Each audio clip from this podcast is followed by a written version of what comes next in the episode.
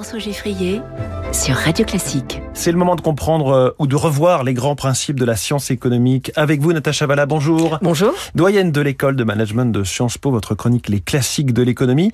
Cette question aujourd'hui, qu'est-ce que l'économie de la santé? Alors déjà, l'économie de la santé existe. C'est une discipline reconnue comme telle aujourd'hui dans le domaine de la, de la science économique. Donc ça veut dire qu'il y a un objet derrière et un objet qui a quand même plusieurs dimensions par définition, c'est l'étude de la santé. La santé a plusieurs dimensions, l'individu, les systèmes de santé, les politiques publiques qu'on déploie, pour assurer que la population soit en bonne santé. Elle s'intéresse, cette économie de la santé, aussi à l'organisation du système de santé. Donc c'est presque une science économico-organisationnelle.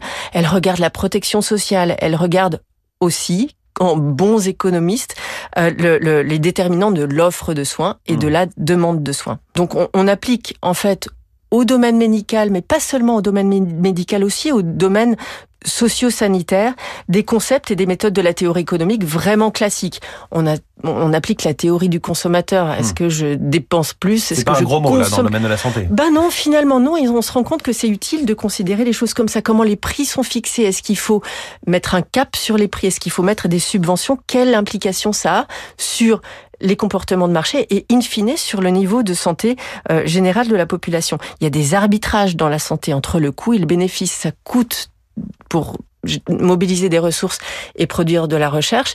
Les bénéfices mettent du temps à se diffuser dans l'économie parce que la recherche coûte cher, les traitements coûtent cher à être euh, pour, être diffusés. Et puis après, ces bénéfices se, se, se, généralisent. Donc on a intérêt à comprendre la dynamique de ces processus-là. Alors il y a, y, a, y a, une dimension quand même essentielle dans l'économie de la santé, de la santé, c'est de l'économie presque dite comportementale. On va étudier le comportement des individus. C'est des besoins finalement on peut remonter assez loin finalement pour cette science-là. On remonte à Kenneth Arrow dans les années 50.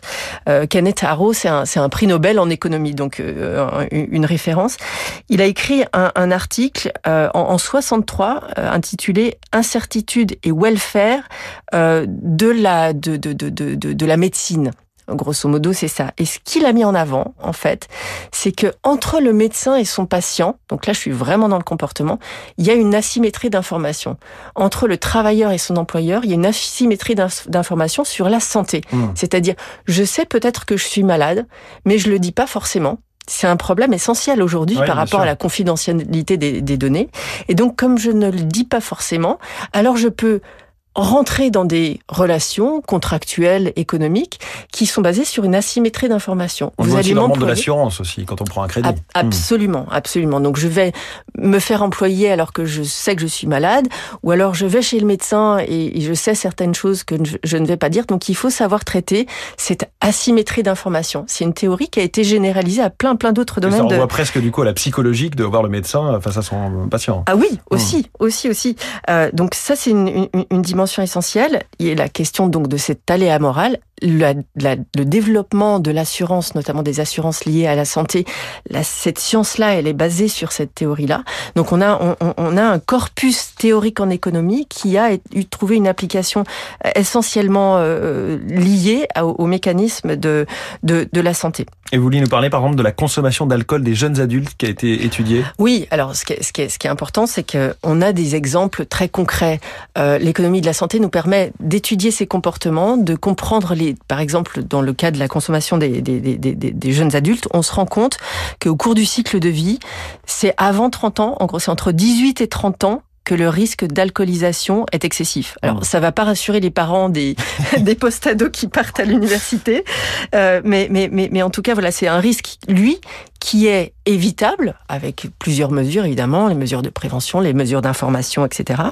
Euh, il y a des, écarts, des, écarts significatifs entre les hommes et les femmes, et il y a des facteurs d'ordre socio-économique qui sont très bien identifiés, et la causalité est vraiment très claire, qui influent sur ces comportements. Il y a d'autres exemples très, très, très, très intéressants pour la vie de, de tous les jours produits par l'économie de la santé.